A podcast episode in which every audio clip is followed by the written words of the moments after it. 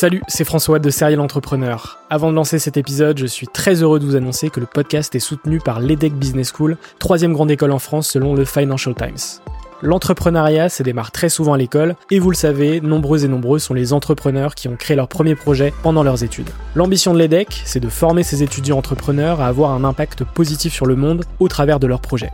L'école a ainsi intégré l'impératif de responsabilité globale dans sa stratégie, tant au niveau de ses incubateurs que de ses cours et de ses initiatives académiques. Au sein de ses campus de Lille, Nice, Paris à Station F ou encore à Berkeley en Californie, elle accompagne les startups grâce à sa méthode unique d'entrepreneuriat Responsible Entrepreneurship by Design.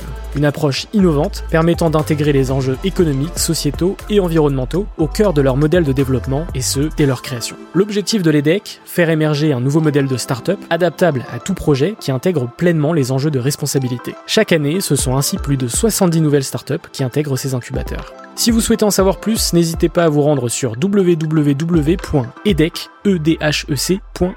Je vous souhaite une excellente écoute et vous dis à très vite.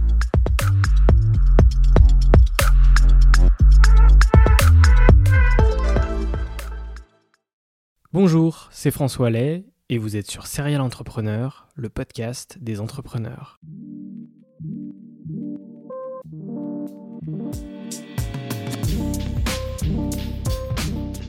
Depuis 2017, je vais à la rencontre des entrepreneurs qui m'inspirent. PME, start-up, restaurants, grandes entreprises. La mission de Serial Entrepreneur est de mettre en avant toute la diversité de l'entrepreneuriat francophone.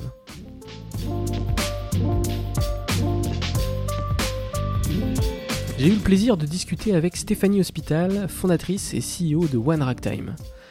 Stéphanie a travaillé chez Orange pendant plus d'une dizaine d'années, de Wanadoo jusqu'à la vice-présidence du groupe, de 2001 à 2014. Une formidable aventure, riche en rencontres, qu'elle m'a racontée lors de notre échange. En 2016, elle lance One Ragtime, un fonds d'investissement tech pas comme les autres, et s'associe avec Jean-Marie Messier, l'ex-PDG de Vivendi. La société révolutionne le sourcing de sociétés en l'automatisant grâce à une plateforme unique et s'appuie sur une communauté forte d'entrepreneurs investisseurs. Depuis, le fonds a investi dans pas moins d'une trentaine de projets, avec des tickets allant de 700 000 à plusieurs millions d'euros. Quelques noms Jelly Smack, OnOff, Medium, Loopsider, Make.org, Zenly ou encore Matchtune. Le plus important selon Stéphanie, donner sa confiance à des entrepreneurs au démarrage de leur société.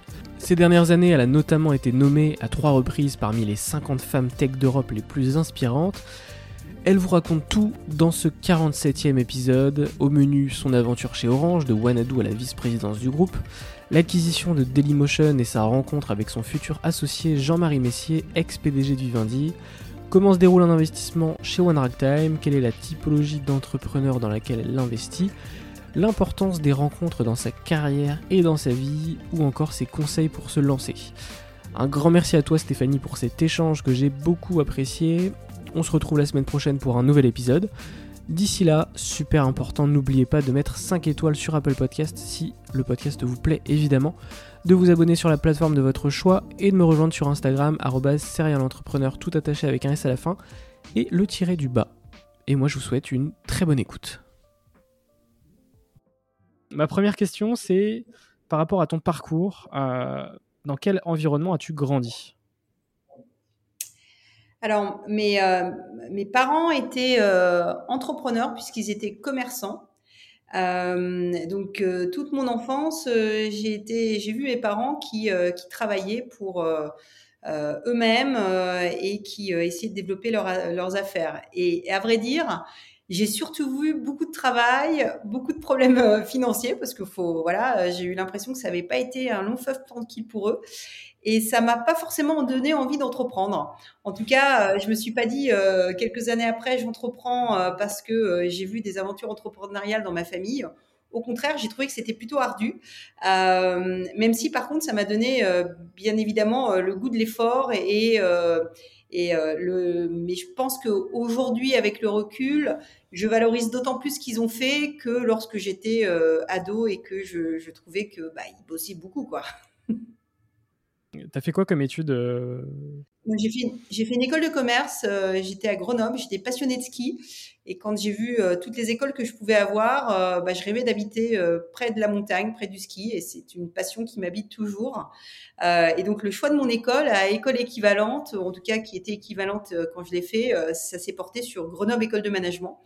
Et j'ai adoré parce que en fait c'était une école qui me qui me ressemblait. je l'avais pas forcément visualisé quand j'ai choisi mais c'était à, la fois une école qui a été très très tôt tournée vers le management technologique. Donc maintenant, ça peut te paraître complètement naturel de parler du management technologique, mais quand je l'ai fait il y a quelques années, euh, c'était euh, bah, c'était avant qu'on ait euh, tous la French Tech, l'innovation par les smartphones. donc c'était très novateur et, en fait leur enjeu c'était de faire travailler ensemble des profils plutôt business avec des profils plutôt tech, plutôt ingénieurs. donc j'ai adoré ces années d'études à Grenoble par l'enseignement que j'ai pu avoir à Grenoble, par les rencontres que j'y ai fait et puis, bien sûr, par l'environnement, euh, parce que Grenoble, euh, c'était une ville formidable pour étudier et en plus pour profiter de la montagne. Très bien. Tu, fais cinq années d'études euh, là-bas, du coup? Non, je fais trois ans et avant, j'avais fait une prépa à Bordeaux. et voilà comment je me retrouve ensuite. Bah, devoir rentrer sur le marché du travail et, j'avais j'avais envie de faire du, du marketing international et puis après quelques stages baroud euh, aux Antilles où j'ai développé euh, une marque d'eau minérale sur l'arc antillais, donc c'était très sympa. Je suis revenue avec un peu plus de raison. ma famille m'a rattrapé, m'a expliqué qu'il fallait que je fasse quelque chose de sérieux, donc c'est comme ça que je suis rentrée en audit. Euh, dans un grand cabinet d'audit de l'époque, Andersen. Euh, j'ai fait deux ans et puis ensuite j'ai basculé dans les activités conseil et c'était au moment où euh, démarrait toute la vague de l'internet euh, et j'ai eu euh, j'ai eu la possibilité de tout de suite travailler dans cet environnement pour ensuite me retrouver euh, au bout de quelques années chez Orange, Wanadoo et vivre les années les années 2004, 5 et plus avec toute la vague de l'internet euh, qui commençait, donc euh, qui commençait en tout cas qui avait déjà vécu sa première bulle, mais qui c'était vraiment le début euh, de l'effervescence technologique entrepreneuriale dans lequel on est. J'ai baigné dans ça très tôt. D'abord dans une dans un grand groupe. Euh, mais toujours à la confiance entre le monde des entrepreneurs, l'international, les gros acteurs Internet. Et puis, euh, puis enfin, je me suis dit, euh, mais moi aussi, en fait, j'ai envie d'être entrepreneur après des années d'une d'une carrière plutôt réussie chez un gros corpo. j'ai eu envie d'aventure et, et d'aventure entrepreneuriale.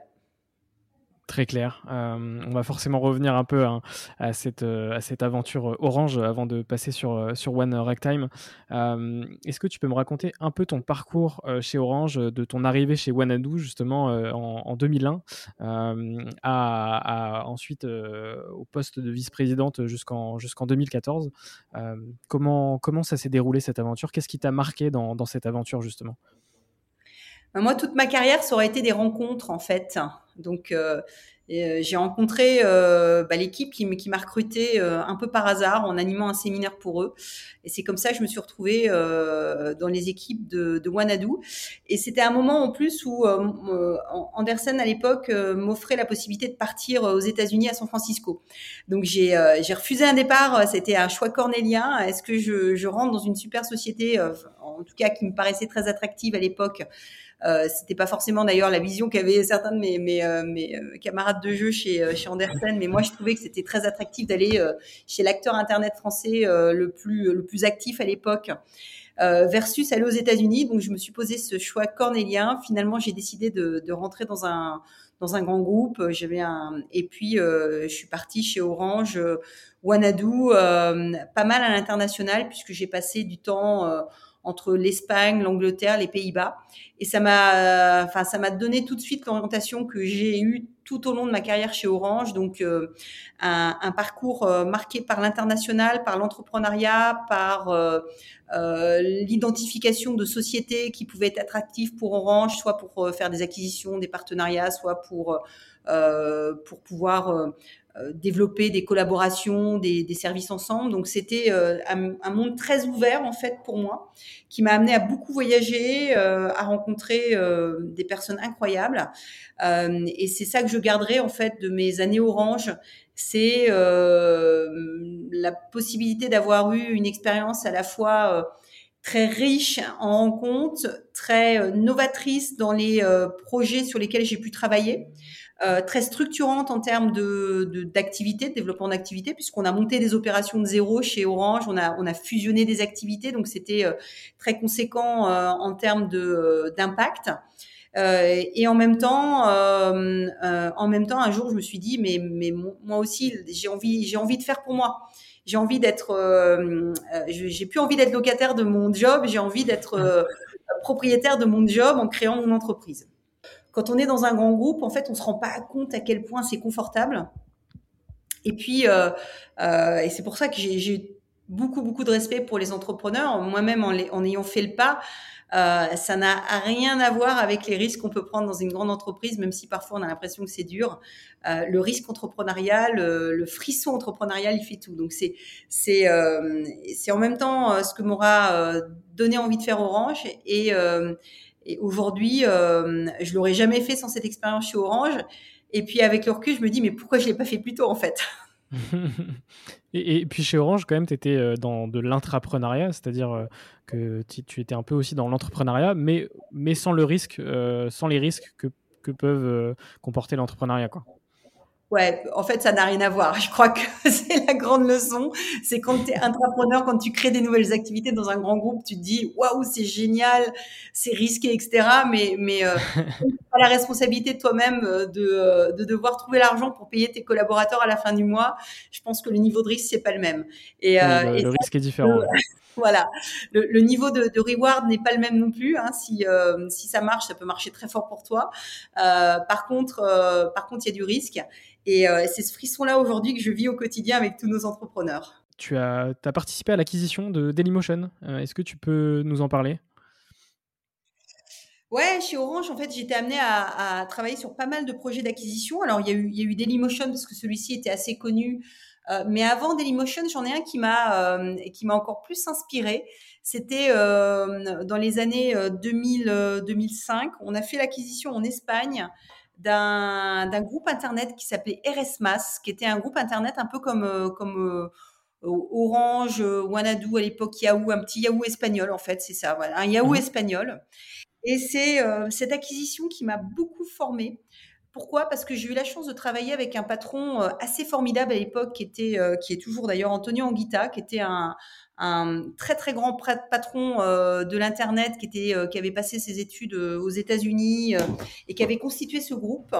Et c'est là en fait où je pense que dans toute ma carrière j'ai le plus appris. et j'étais certainement amenée à faire une, des activités les plus les plus rudes prendre deux entreprises, les fusionner ensemble, et ce qui, ce qui a donné aujourd'hui ce qui est Orange Espagne. Donc ça m'a donné très tôt en fait le goût de travailler sur des rapprochements d'entreprises pourquoi? Parce que euh, euh, parce que c'est à la fois passionnant d'un point de vue économique, mais c'est aussi passionnant d'un point de vue humain de comprendre comment deux sociétés qui à un moment peuvent être concurrents, bah, tu vas faire en sorte de les, de les mettre ensemble. Et quand on a racheté euh, Dailymotion, euh, déjà au, départ à la base, c'était pas un rachat, c'était un investissement. C'est qu'on avait la vision que euh, on pouvait faire avec Dailymotion ce qu'on avait fait avec Deezer et la musique, euh, où du jour au lendemain, Deezer était devenu le plus gros site d'abonnés payants sur la musique grâce à la puissance de feu du marketing d'Orange. Et avec Dailymotion, on s'est dit la même chose. On a l'opportunité d'en faire un acteur de la SVOD. Euh, C'était en 2010, hein, donc euh, la SVOD, on n'en parlait pas trop. Euh, mhm. Il y avait Netflix aux États-Unis. Et on va pouvoir s'appuyer sur un acteur technologique très fort qui est Dailymotion pour aller développer des chaînes et des services de, vidéo à la demande pour les abonnés d'Orange. et puis on a été amené en fait à, à, faire un montage où on avait deux ans de cohabitation avec les fonds de l'époque, euh, qui étaient au capital de, de Dailymotion, en l'occurrence Idinvest, euh, le FSI, donc euh, l'ancêtre de la BPI, et puis euh, Partech. Et moi, c'est cette aventure qui m'a donné envie en fait d'entreprendre de, comme investisseur en créant un fonds d'investissement. Donc Dailymotion, ça a été, bah, ça a été, je pense, un moment fort de l'histoire de la French Tech, puisque c'est le moment où on a pris conscience que euh, un, acteur euh, euh, technologique français pouvait avoir de l'attrait pour des gros acteurs américains et que du coup peut-être qu'il fallait que l'État fasse rempart, rempart, de son corps pour empêcher une acquisition. Hein. C'était C'était Arnaud Montebourg qui avait qui avait défrayé la chronique en, expliquant qu'il fallait une fusion d'ego entre Yahoo et, et Dailymotion. mais résultat des courses, c'est que le management de Yahoo, on était offusqué finalement l'opération avait capoté. Hein, peut-être pour des bonnes raisons, euh, peut-être pour des mauvaises raisons, mais en tout cas à l'époque c'était une très belle opération qui allait euh, permettre de notre point de vue des opérationnels et du management de Dailymotion, de développer très fortement Dailymotion sur les États-Unis en s'appuyant sur un acteur comme Yahoo qui pouvait être de nature à donner la force de frappe suffisante à Dailymotion euh, par rapport à YouTube et à d'autres acteurs des GAFA. Donc, tu vois, ça et, cette histoire, en fait, elle était euh, à la fois, euh, elle m'a donné envie euh, d'aller plus travailler avec des, géants digitaux. Et en même temps, elle m'a fait prendre conscience de la, hum, bah, finalement, du rôle parfois de l'État ou de, la communication, parce qu'en fait, c'était pas vraiment l'État, hein, c'était plus une, euh, une déclaration euh, du ministre de l'économie de l'époque, mais qui finalement n'avait pas une, grande portée euh, sur l'opération, mais qui l'a quand même fait capoter. Voilà, donc et c'est c'est ça, mais quelque part, moi, je, lui en suis très reconnaissant à Arnaud Montebourg parce que euh, moi, ça m'a permis euh, d'aller faire One Ragtime puisque c'est dans cette opération que j'ai sympathisé avec euh, Jean-Marie Messier, avec lequel je me suis associée ensuite sur One Ragtime. C'est comme ça qu'on a commencé à travailler ensemble. Euh, donc Dailymotion, pour moi, ça aurait été euh, un, un, catalyseur de ma, bah, de mon futur parcours d'entrepreneur. Donc merci Arnaud. Ouais, et puis c'est une, c'est une super histoire, euh, enfin hyper intéressante. Et effectivement, si ça t'a permis de, de rencontrer ton futur associé après, euh, bah, c'est, c'est que du, que du bonus, on va dire. euh, donc on va. La, la, vie est faite de, rencontres. Hein. Oui, c'est, euh, c'est clair. Finalement, moi, j'ai pas eu de plan de carrière. J'ai eu des rencontres dans ma carrière qui a fait que, à un moment, j'ai fait bah, j'ai fait telles options et, je me suis toujours laissé guider par ça. Mmh, je, suis bien d'accord. et du coup, on va pouvoir passer à One Ragtime. Euh, tu as lancé euh, ce fonds en 2014. Est-ce que tu peux me présenter ce que vous faites euh, chez One Ragtime? Alors en fait, j'ai quitté One j'ai quitté Orange pardon en 2014, mais j'ai vraiment lancé One Ragtime deux ans après. Euh, donc j'ai découvert que entreprendre c'était ardu. C'est que euh, on est on est fin 2014. Euh, je me pose pas mal de questions sur ce que j'ai envie de faire après euh, après Orange. Je sais que j'ai envie de changer d'air. Donc ça c'est une certitude et je me dis est-ce que je monte une entreprise? Est-ce que je rejoins un autre groupe du CAC 40 Je continue une carrière corporate? Est-ce que je rejoins une, une entreprise tech à fort développement? Et puis je me positionne comme manager dans cette société? Et, euh, et puis en fait, en, regardant ce que j'avais fait toutes ces années auparavant et ce que j'aimais faire chez Orange, je me suis dit, bah non, en fait, euh, j'ai déjà fait du venture capitalisme, euh, je le savais pas, mais quand je regarde le métier, est-ce que font des, partenaires de fonds comme Benoît euh, Grossman d'Idinvest à l'époque, Euraseo et, Philippe Colombel de Partech, en fait, c'est très similaire. Donc, euh, j'ai osé penser que je pouvais faire un fonds. Donc, en 2014, je pars un peu la fleur au fusil d'Orange en me disant, je vais lever un fonds, je vais lever un fonds de 100 millions. Euh, ça tombe bien, en fait, j'ai un premier investisseur qui a envie de s'associer avec moi, c'est Jean-Marie Messier. Donc, on va y arriver comme ça. En fait, l'histoire était un peu différente. C'est que avant d'investir, il faut avoir des fonds. Et donc, j'ai eu deux premières années un peu de, de traversée du désert, on va dire, où euh, j'avais euh, j'avais envie d'investir. Euh, j'avais déjà le modèle de One Ragtime qui, qui n'a pas bougé depuis. Hein. On avait euh, j'avais présenté à Jean-Marie le fait de faire euh, une plateforme d'investissement qui permette à des investisseurs de choisir s'ils allaient investir dans le fonds qui fait tous les projets ou projet par projet et euh, de digitaliser tout ça pour rendre ça efficace. Euh, du coup, de s'appliquer aussi à nous-mêmes ce qu'on demandait à nos entrepreneurs, puisqu'on allait investir dans la tech, donc d'être une entreprise tech qui investisse dans d'autres entreprises tech. Et la réalité un petit peu était différente puisqu'il a fallu quelques mois de, voir les deux premières années de non pour que je me dise bon, la, la bonne nouvelle c'est quand on fait un appel d'offres formel, on est deuxième. La mauvaise nouvelle c'est qu'on est deuxième. Donc en fait, ça va pouvoir durer des années. Donc en fait, il est urgent de commencer à investir. On va faire différemment. On va commencer par le club deal. Et c'est comme ça qu'on a lancé la plateforme One Rack Time en novembre 2016 et qu'on a fait nos premiers investissements euh, quelques quelques semaines ou mois après. Donc, on a vraiment commencé à investir en 2017. Euh, donc, euh, donc, ça me paraît très long aujourd'hui puisque ça fait, euh, ça fait sept ans que j'ai démarré euh, One Time. souvent, hein, d'ailleurs, quand on, on, investit, on te présente des entrepreneurs qui ont, au bout de 18 mois, levé plein d'argent, sont déjà mais euh, j'ai appris à décoder les codes et tu te rends compte, tu te rends compte et c'est ce qui s'est passé pour moi que euh, le chemin entrepreneurial est, est, est, parfois un petit peu plus sinueux et qu'il faut euh, être persévérant, résilient. Moi, j'ai pris des tonnes de noms au début. Euh, voilà, à, à, tous les niveaux. Hein, j'ai plein de gens qui m'ont déconseillé de faire ce que je faisais, qui m'ont dit que j'y arriverais pas. Et puis finalement, on y est arrivé et, et, et c'est aujourd'hui euh, une, belle, euh, une belle aventure, cinq ans, euh, cinq ans après nos premiers investissements et sept ans après le départ d'Orange.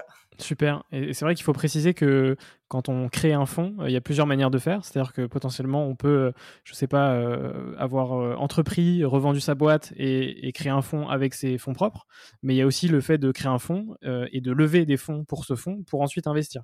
Et c'est le, le modèle du coup que, que, que, que tu as eu avec One Ragtime si je dis pas de bêtises. Bah, c'est le problème d'être salarié. Si tu veux, quand tu es salarié, euh, tu peux pas, tu peux pas avoir euh, des dizaines de millions d'euros à investir, sauf si tu as fait, tu es parti dans une entreprise dans le private equity, mm. tu as été patron euh, d'une entreprise financée par un fonds de private equity avec euh, avec un beau management package associé, mais euh, quand on est salarié, globalement, euh, c'est plus compliqué.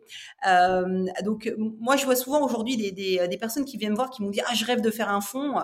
Donc, si c'est un entrepreneur qui a réussi, je lui dis, mais t'embête pas, hein, tu sais, si tu as de l'argent à investir toi-même, ton propre argent, mais vas-y, c'est la meilleure des choses à faire.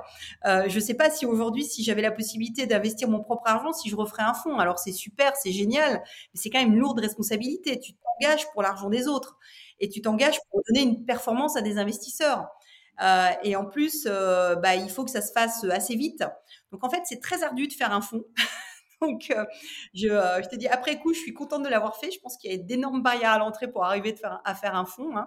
et surtout comment on l'a fait. Mais ouais, c'est peut-être plus simple d'aller lever de l'argent pour aller faire une entreprise qui soit pas un fonds. C'est clair. Et pour cette aventure, tu t'es associé du coup avec euh, Jean-Marie Messier, qui n'est autre que l'ancien PDG de Vivendi. Euh, est-ce que tu peux me parler de cette rencontre justement, euh, bah, sans doute au moment de Dailymotion du coup, mais est-ce que tu peux me parler de, des échanges que tu as eus avec, avec, avec Jean-Marie? Écoute, ouais, c'était à l'occasion de Dailymotion. j'ai eu l'occasion de faire un voyage à New York et c'était le, le bah, le, fondateur de, la banque d'affaires qui nous conseillait sur, euh, sur Dailymotion, Messier Maris. Et euh, je le voyais pas forcément, mais euh, le, collaborateur de Jean-Marie qui travaillait sur le projet à mes côtés sur Dailymotion m'a proposé, je lui ai dit, écoute, je suis à New York, ça me ferait délirer de rencontrer Jean-Marie. Il me dit, bah ça tombe bien, il est à New York, il t'attend. Et c'est comme ça qu'on a eu nos premiers échanges et qu'on a bien fonctionné ensemble, en tout cas suffisamment pour que Jean-Marie ensuite me dise, bah, viens me voir quand tu as des projets. Et c'est la première personne que j'ai vue quand j'ai eu l'idée de faire de One Rack Time. Et c'est aussi la première personne qui m'a dit oui. Donc, donc tu, es toujours euh, et ça, c'est quelque chose qui restera toujours. Euh, euh, je, serai toujours très très reconnaissante à Jean-Marie de m'avoir fait confiance au début et confiance moment où c'était pas évident que j'allais réussir à faire ce qu'on a fait après. Une, belle marque de confiance et surtout au, lancement d'un projet, c'est toujours plaisant. Bah, c'est finalement le propre des investisseurs. Hein. Et c'est parfois ce que je retrouve pas dans, dans, dans, dans ce milieu d'investissement où tu as beaucoup de personnes qui veulent y aller quand les autres y vont. Mais euh, donner sa confiance au début à un entrepreneur qui démarre ou qui n'a pas encore fait tout à fait ses preuves, euh, c'est beaucoup plus engageant. Et nous, c'est ce qu'on aime faire avec One Rack Time. Hein, c'est que euh, moi, ce que j'adore faire, hein, c'est de, de, démarrer très tôt dans les projets, d'être le premier investisseur aux côtés des entrepreneurs. Parce que je sais la valeur, en fait, que a cette confiance que quelqu'un peut mettre en toi. Il y a l'argent, certes, mais il y a aussi le fait que quelqu'un te dise j'y crois et, et vas-y, fais-le. Très clair. Et c'est ce que mon mari a fait avec moi. C'est clair. Euh, quelle est la typologie de, boîtes dans, dans, lesquelles vous investissez? Alors nous, on aime bien, euh, déjà on investit que dans des sociétés qui font du logiciel. Donc on n'aime pas quand il y a euh, un composant hardware, quand il y a un magasin, donc une présence physique. Il faut que ça soit du logiciel. Euh, on sera peut-être amené par le, futur à, évoluer un peu, mais pour l'instant, sur la trentaine de sociétés qu'on a financées, c'est ça. On investit dans trois grands domaines qui sont tout ce qui est autour des contenus, euh, euh, des, plateformes d'influenceurs, des services de communication. On adore aussi tout ce qui est fintech assurance, mais avec des modèles capital efficace, donc pas des modèles qui, vont demander beaucoup de capitaux. Donc on préfère les intermédiaires financiers aux néobanques, on préfère les courtiers d'assurance aux, euh, assureurs. Et puis le dernier champ, c'est tout ce qui est autour de euh, l'intelligence artificielle appliquée à des secteurs d'activité, euh, avec quand même des modèles commerciaux. Donc voilà, on est investisseur minoritaire, ça veut dire qu'on investit toujours en, sans contrôler les entreprises. Hein. On est on a entre 15 et 25% d'entreprises au moment où on investit. Euh, et généralement, on rentre assez tôt et on aime bien les entrepreneurs atypiques. Alors, un entrepreneur atypique, c'est quoi? C'est très difficile à décrire. C'est quelqu'un qui n'est pas comme les autres, qui a quelque chose de différent. Donc, on va aller chercher la différence. On, bah, tu vois, récemment, on a, on a financé euh, le projet de euh, Emma Aziza et Sébastien Sachetti. C'est un projet Emma Aziza, les climatologues hydrologues c'est une femme scientifique, euh, voilà. Donc c'est pour moi c'est remarquable. On a été financé euh, des, pas mal de serial entrepreneurs qui en sont à leur deuxième entreprise. Je pense notamment aux fondateurs de, de Gélismac, euh, Robin Savant et puis Michael Philippe, qui, était notre premier investissement One Ractam et qui, qui ont fait bah, une merveilleuse réussite. Hein, si tu t'intéresses à, la, vidéo et aux médias, Gélismac aujourd'hui, c'est très très gros. Carrément. et bah, c'était des serial entrepreneurs. Ils avaient déjà fait une première entreprise avec le kiosque. Euh, Eric Mignot, chez Plus Simple, avait un parcours de, de CEO de, Boursorama. Euh, plus simple, c'est un courtier d'assurance digitale pour les pro PME. On a euh, euh Chris, euh, qui est sportif de l'extrême, qui fait on-off ensuite. On est les premiers à lui dire, écoute, euh, t'es pas du tout du service des télécoms. ce que tu as fait, ça semble incroyable. Ben justement, on va y aller. Euh, pareil, tu vois, je pense à Axel Dauchez, hein, qui, était le, patron de Deezer, qui fait Mec.org. Donc, on aime bien ces, fondateurs avec un peu de, de bouteille, avec un peu une expérience différente. Euh, c'est ce que j'appelle les fondateurs atypiques. C'est des fondateurs remarquables.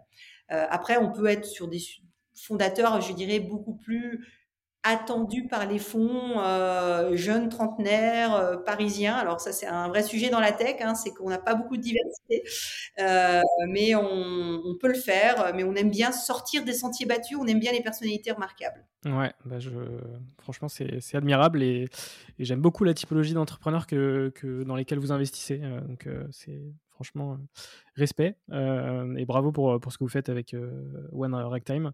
maintenant, on va parler un peu plus, des, investissements. Comment se déroule un, investissement chez One Ragtime? Par exemple, je suis investisseur, j'ai, je sais pas, un, ticket de, de, 100 000 euros à investir. comment, ça se passe? Alors, c'est super simple. Si tu as envie d'investir chez nous, tu, tu, peux aller en, en, ligne sur le site One Ragtime. Euh, tu mets je suis investisseur et puis euh, à ce moment-là, on va, on va te demander euh, bah, de te faire connaître. On va faire ton, ce qu'on appelle ton KYC en ligne. Donc, et puis si tu es validé, parce que tu, tu, réponds à certains critères de capacité d'investissement, parce que c'est aujourd'hui le critère, il faut que tu sois un investisseur averti. Bah, à ce moment-là, on va te, te, donner accès au projet de, de la communauté One Time et soit tu investis projet par projet, soit tu investis dans le fonds euh, Rhapsody qui fait tous les projets sur une période donnée. On a des, des vintage et là, on est, on est en train de faire notre premier vintage puisqu'on a lancé ce premier fonds il y a euh, maintenant un an. Donc, euh, et, et, nous, en fait, on va voir sur la plateforme des projets qui sont des nouveaux projets qu'on démarre en investissement, et puis des projets qui ont déjà été financés il y a 2-3 ans et qui en sont à leur tour suivant de financement dans lequel on va faire entrer des nouveaux fonds. Et nous, on va, on va suivre ce qu'on a fait dans les sociétés. Donc, on a aujourd'hui toujours à peu près une à deux opportunités d'investissement par mois. Euh, et si tu es un entrepreneur, bah c'est pareil. Soit tu m'envoies un mail à stephanie.oneractime.com. Pareil d'ailleurs si tu es investisseur. Hein. Euh, soit tu vas sur la plateforme et tu, euh, tu peux te connecter ou sur l'application mobile et, et enregistrer ton dossier en ligne. Très clair, vous, vous, qui écoutez ce podcast, je pense que le, le message est passé. le projet Rhapsody, c'est un lien forcément avec Queen oui.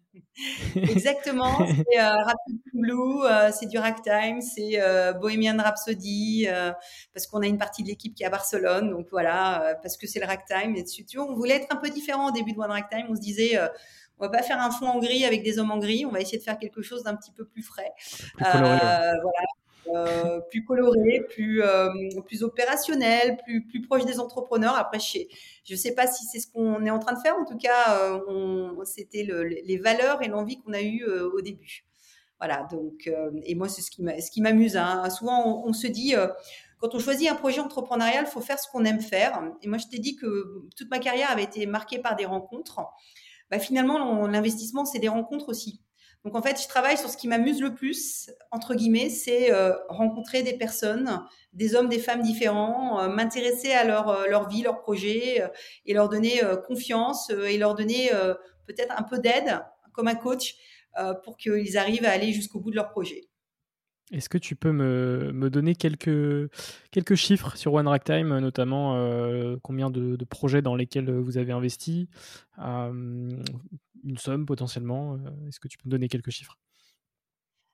Ouais, aujourd'hui, on a, on a investi dans une trentaine de, de projets. On met des tickets d'investissement entre 700 000 et plusieurs millions d'euros. on a déjà eu trois sorties, donc deux partiels. Euh, on, a une très jolie performance par rapport à notre, notre activité déjà. Euh, on a aidé à la création de plus de 1300 emplois. Euh, et aujourd'hui, on investit très tôt. Souvent, il y, a, très très peu de revenus dans les sociétés, mais on a déjà une dizaine de grosses PME qu'on a financées. Donc, on parle de la start-up et puis on arrive vite à des belles PME ou des belles ETI. Mmh. Bah, c'est, généralement c'est, bon signe. Euh, et c'est quoi les objectifs futurs pour, euh, pour conclure sur One Ragtime euh? bah, Devenir un des acteurs incontournables, une plateforme d'investissement incontournable en Europe pour les entrepreneurs et les investisseurs. Donc je crois qu'aujourd'hui tu peux pas, en fait on peut pas en rester là. On pourrait se dire bon on continue à faire à faire ce qu'on fait, du petit club deal, des projets en amorçage, en série A, mais non il faut qu'on ait cherché plus gros. Parce que si on veut être comme nos entrepreneurs, il faut qu'on ait, euh, bah, qu'on soit capable d'avoir de la puissance de feu sur de l'investissement. Euh, donc l'enjeu pour nous, c'est de d'internationaliser, d'institutionnaliser One Rack Time et de devenir le fonds de référence pour les entrepreneurs euh, à horizon 5 ans, à faire partie des 10 fonds incontournables pour les entrepreneurs en Europe. Ok, super de très beaux objectifs. On va pouvoir passer à la partie bilan. J'ai deux questions dans cette partie. Quel a été le moment le plus difficile de ton aventure entrepreneuriale? En fait, c'est euh, ce que je n'avais pas conscience avant d'entreprendre, c'était la pression du cash. Euh, donc à plusieurs reprises de l'histoire de One Rack Time, je n'ai pas géré le cash comme il fallait, soit parce que ça partait pas comme je, voulais au début, soit parce qu'on avait mal euh, défini notre modèle d'affaires, soit tout simplement aussi parce qu'on n'avait pas collecté l'argent qu'on devait collecter. Donc la pression du cash, et puis nous, on s'applique ce qu'on demande à nos entrepreneurs, euh, à l'exception du fait qu'on on a plutôt bootstrappé One Right Time, excuse-moi d'utiliser ce terme, mais on, a très très peu euh, levé euh, pour faire One Right Time. Donc j'ai vraiment, moi, amorcé, on a fait une petite levée de fonds, mais qui reste minime par rapport à ce qu'on peut investir, nous, dans des projets à des stades d'investissement beaucoup plus avancés pour les mêmes résultats.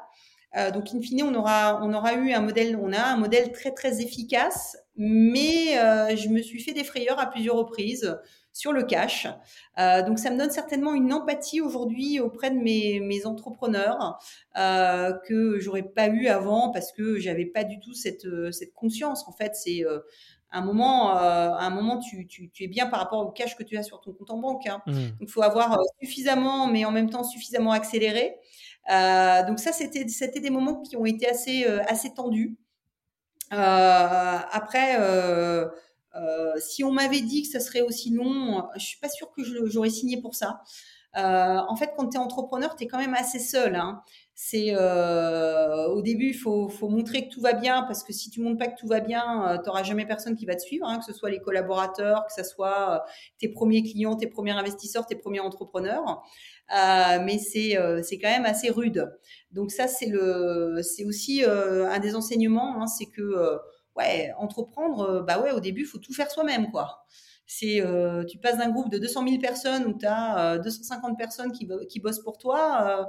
Euh, au moment où tu es seul avec ta feuille de papier sur ton bureau et tu dois créer tes comptes, tes premiers comptes et adresses au Time. non, non, mais c'est et je, je, le vois souvent avec des jeunes entrepreneurs où euh, on leur amène le, le, le premier, les, les, premiers financements, le premier million, et puis en fait, ils sont dans la phase où ils étaient deux, trois, et puis ils, doivent embaucher. Et là, ce passage-là, il est, il est assez, euh, assez costaud.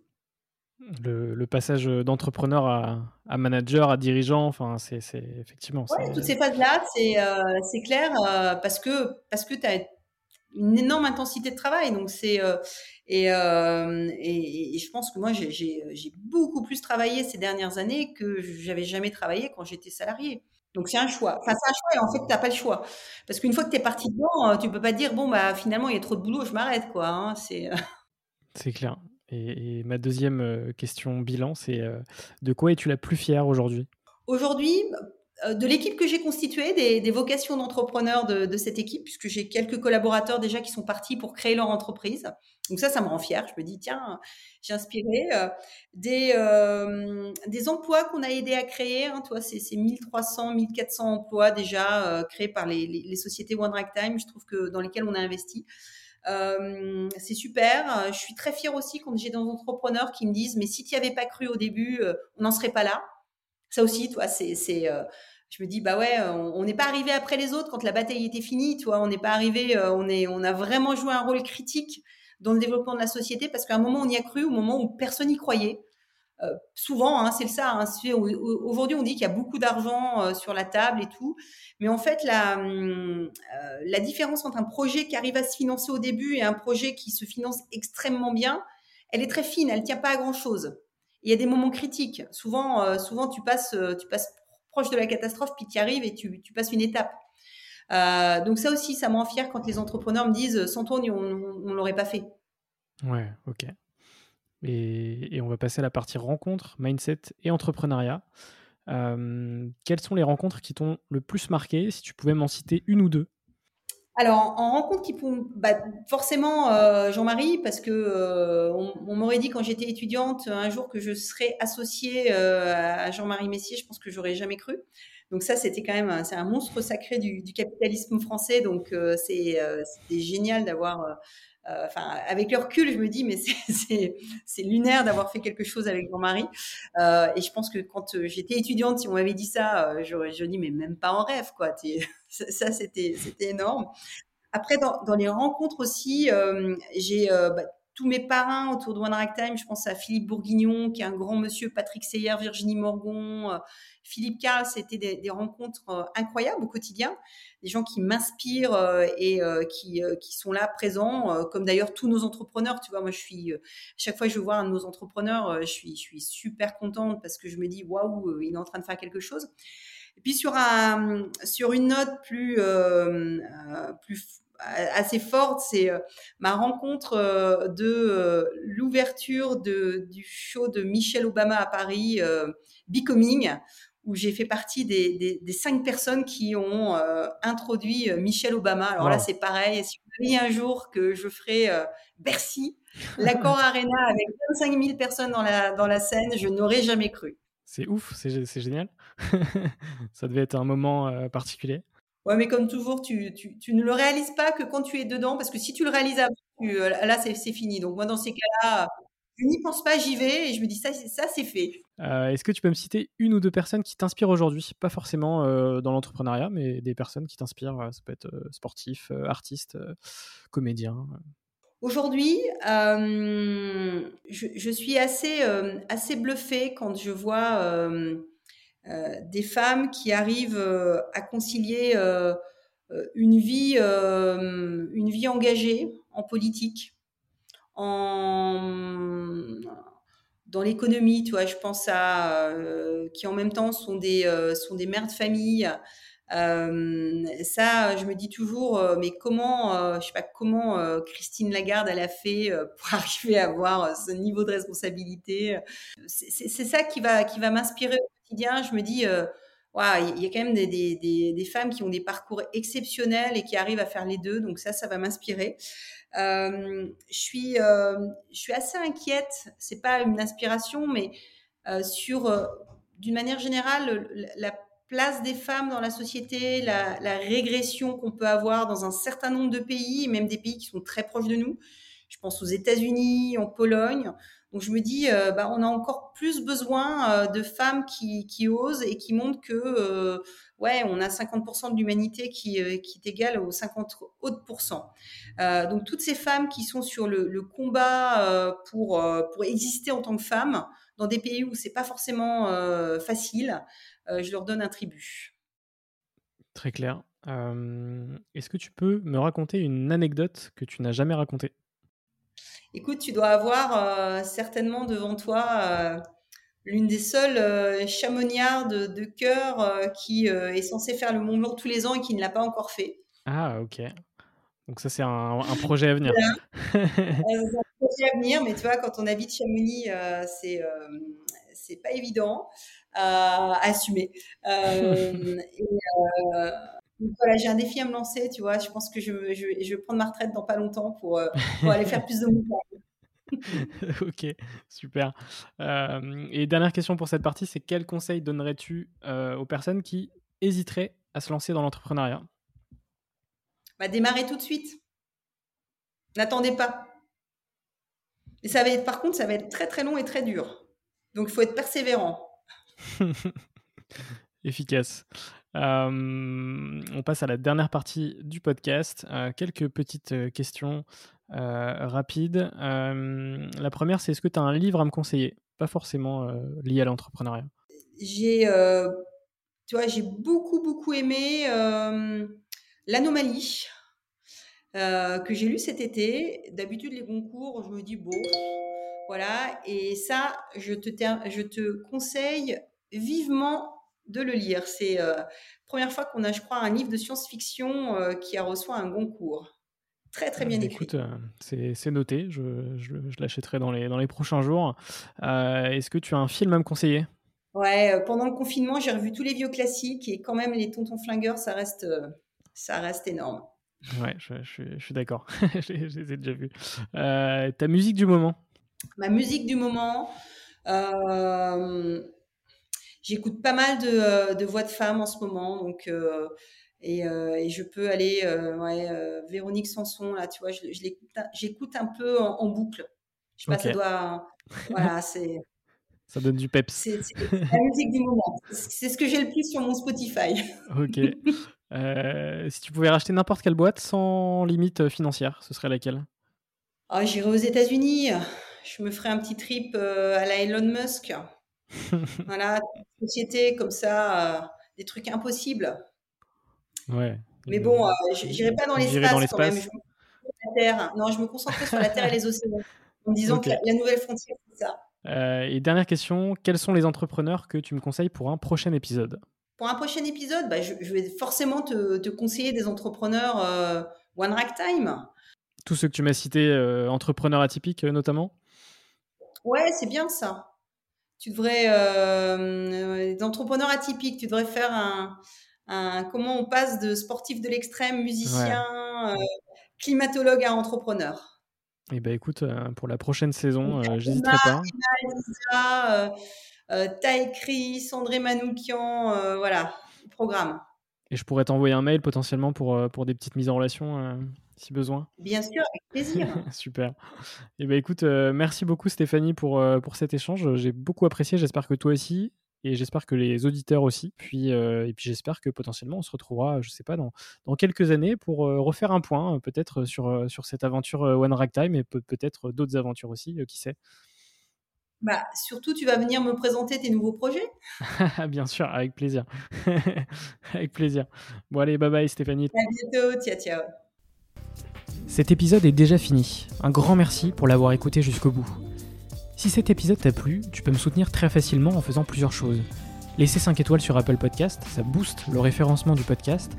T'abonner via la plateforme audio de ton choix, Spotify, Deezer, Apple, Google, le podcast est présent partout. T'abonner au compte Instagram, serialentrepreneur avec un underscore à la fin. Et puis t'abonner à la chaîne YouTube du podcast qui est à mon nom, François Lay. Je fais également des vidéos où je raconte des histoires d'entreprise. Tu peux même m'envoyer ton feedback à l'adresse françois-serial-entrepreneur.fr. Voilà voilà, on se retrouve très bientôt pour un nouvel épisode. Bisous.